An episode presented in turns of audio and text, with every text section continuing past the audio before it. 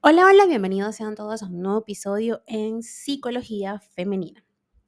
Para quienes son nuevas por acá, mi nombre es Isneikar Blanco, soy psicóloga clínico y me especializo en la atención a mujeres, trabajando lo que es el empoderamiento, el crecimiento personal y la autogestión emocional.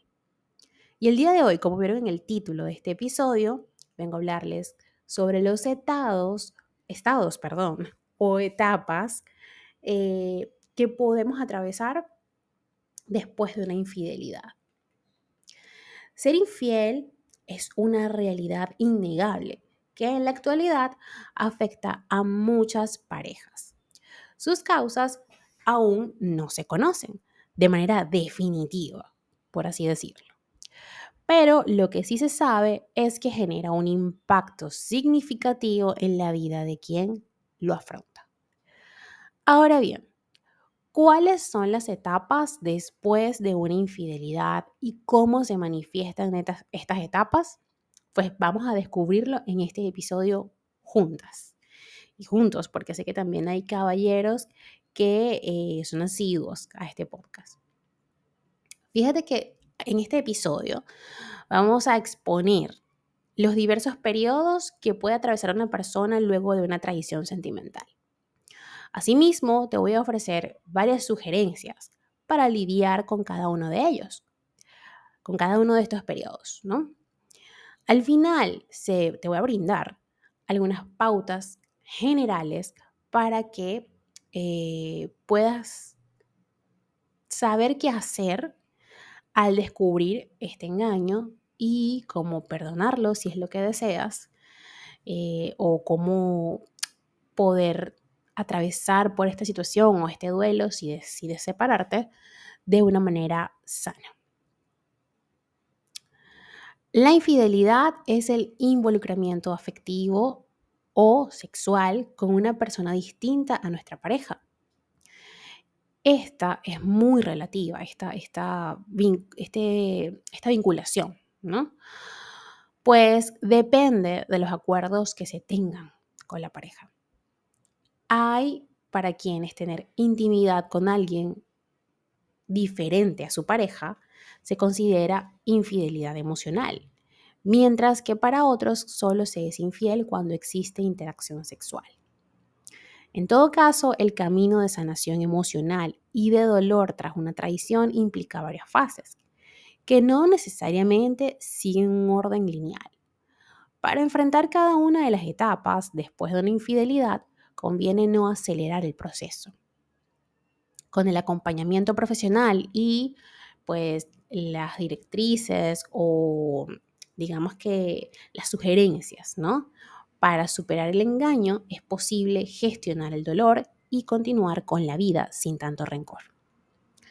Ahora, vamos a adentrarnos en las etapas que le comenté al principio. La primera etapa, que recuerden, no es un orden lineal, pero para efectos del podcast se las voy a enumerar de esta forma.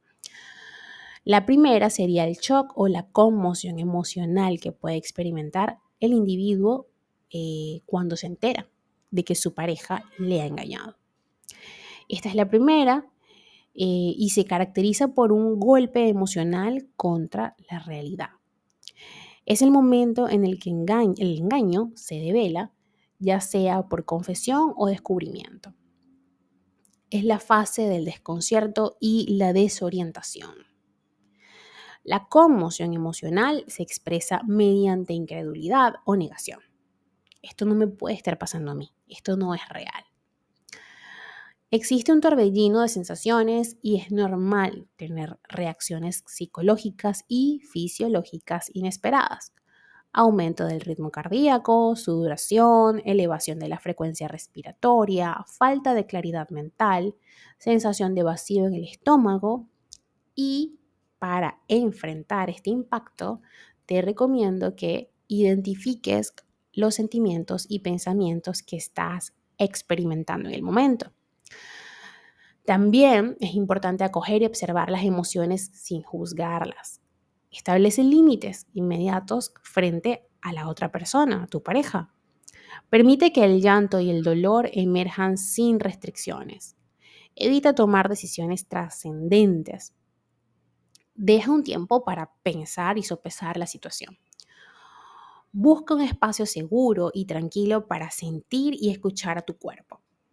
Busca apoyo social en amigos o familiares. Una red de apoyo es fundamental en estos momentos.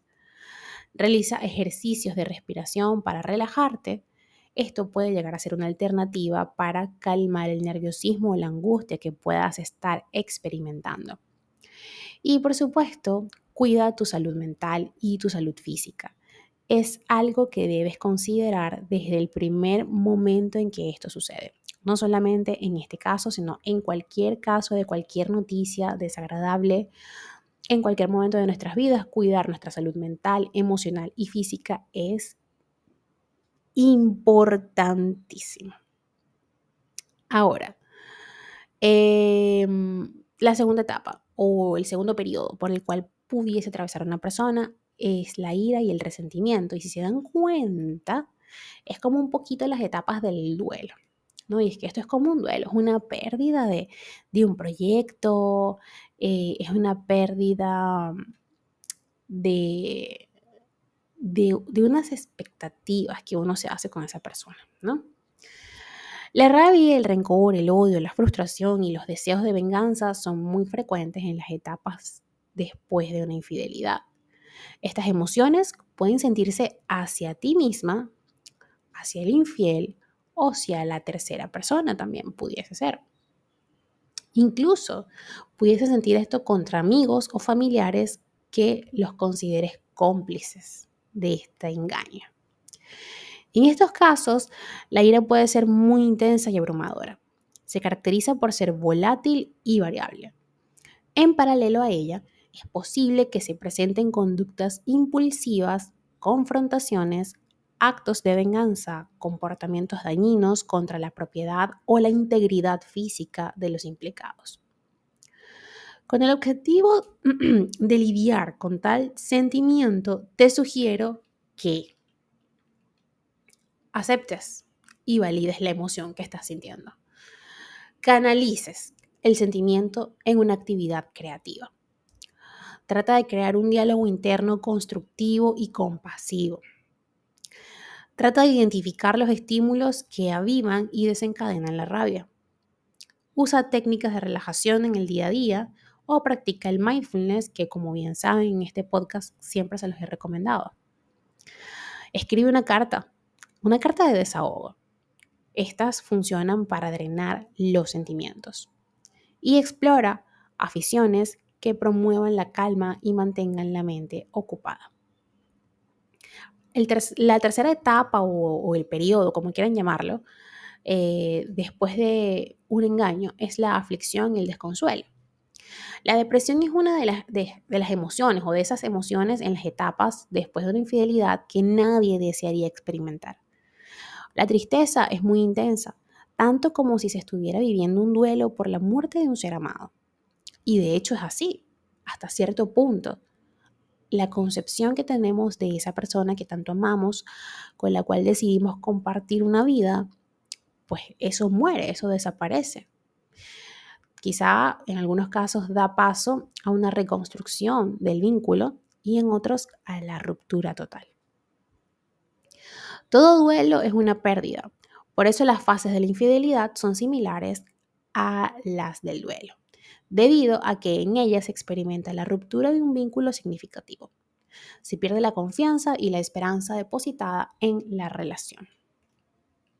Por consiguiente, se puede poner fin a muchos sueños y planes compartidos.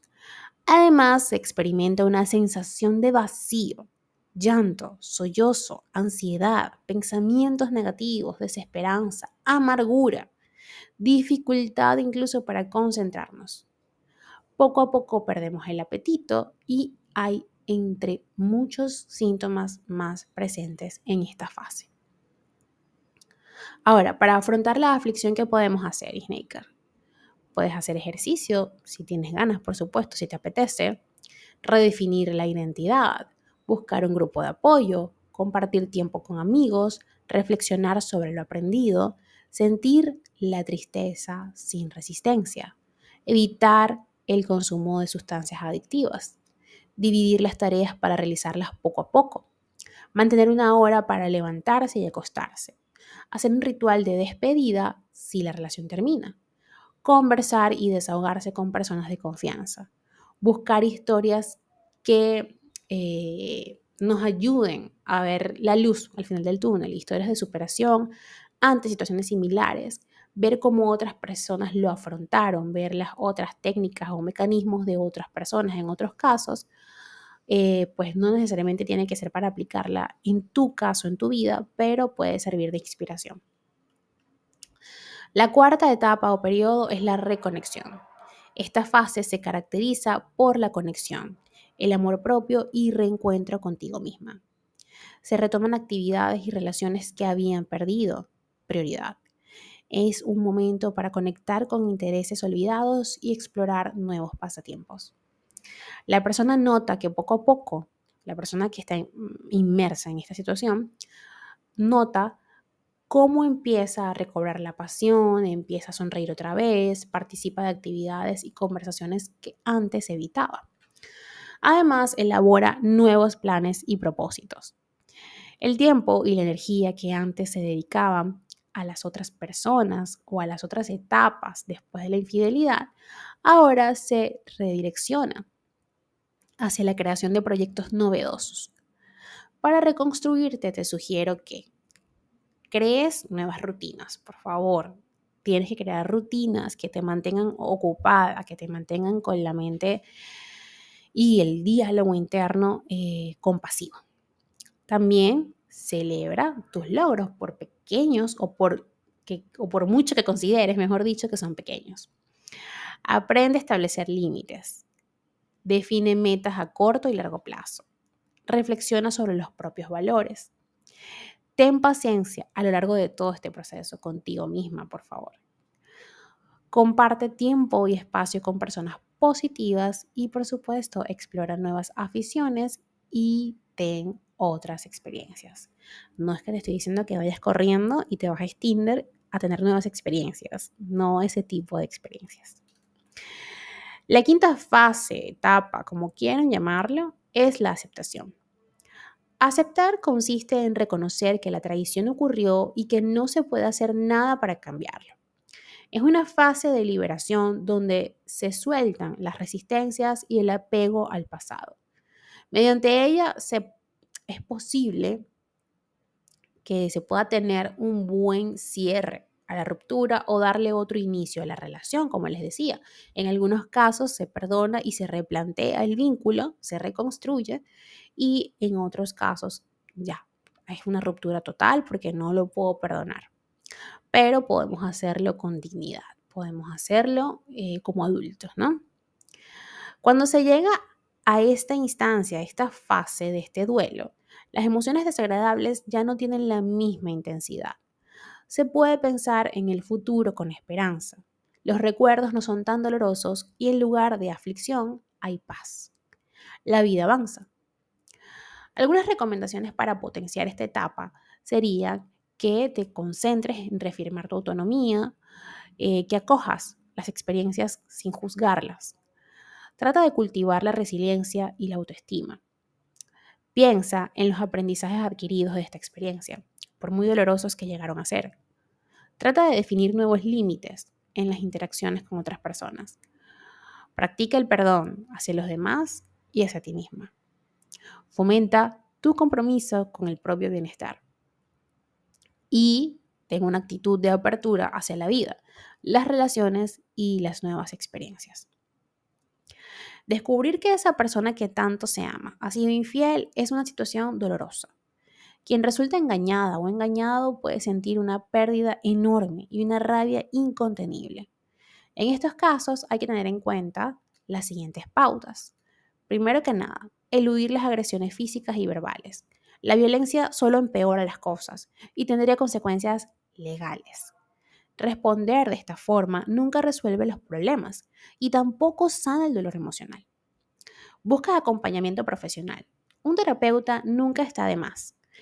Este profesional puede brindar un espacio seguro para explorar, sentir y expresar los sentimientos, así como ayudar a procesar la infidelidad de manera adecuada, sobre todo porque en estos casos o en estos momentos de la vida tan desagradables suelen, eh, suelen reavivarse ciertas heridas que pueden estar allí y que es algo que podemos trabajar en terapia.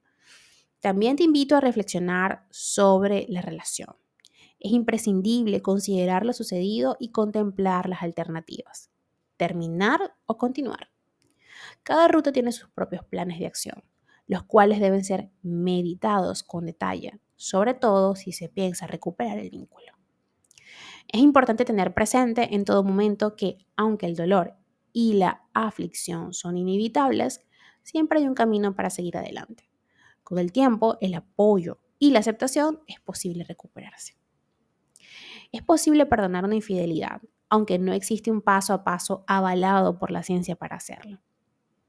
Ahora, algunas ideas generales respecto al perdón de una infidelidad, pues eh, están dentro de establecer límites que se deben definir eh, una vez que tomas la decisión de seguir con la relación. Definir nuevas reglas y acuerdos que ambos se comprometan en la reconstrucción del vínculo. Es necesario perdonar también. No se trata de olvidar lo que pasó, sino de soltar el rencor para continuar es aceptar que lo que sucedió no puede ser cambiado y dejar de recriminar y culpar a la otra persona.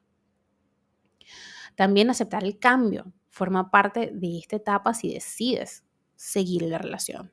Es probable que este vínculo no vuelva a ser lo mismo, lo mismo de antes.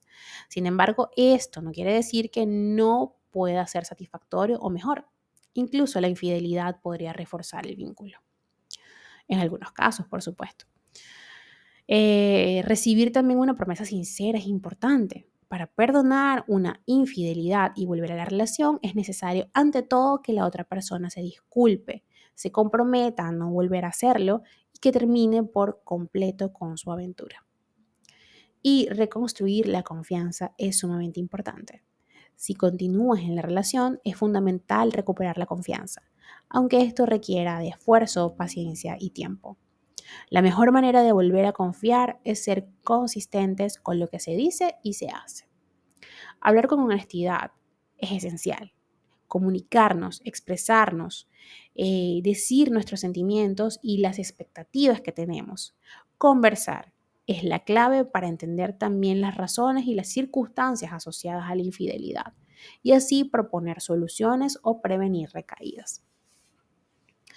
La infidelidad no es el fin de una relación, así que es importante que consideres que a pesar del dolor es posible procesarlo y seguir adelante con la relación o la soltería. Hasta acá este episodio, espero que les haya sido de ayuda la información y si estás atravesando por algo similar, no dudes en contactarme para que juntas podamos trabajar o juntos, si eres caballero, podamos trabajar en eh, poder reconstruir tu autoestima y eh, trabajar la resiliencia, que es muy importante en un proceso como este. Ya lo sabes, la invitación como siempre es a que me sigas a través de mis redes sociales en Instagram, Twitter, Clubhouse, Twitch y Threads como Psiqueplenitud 11, en Patreon como Psiqueplenitud, TikTok como Psicóloga Isneikar Blanco y mi canal de YouTube como Psicología Femenina. Un fuerte abrazo y que tengan todas y todos un hermoso día.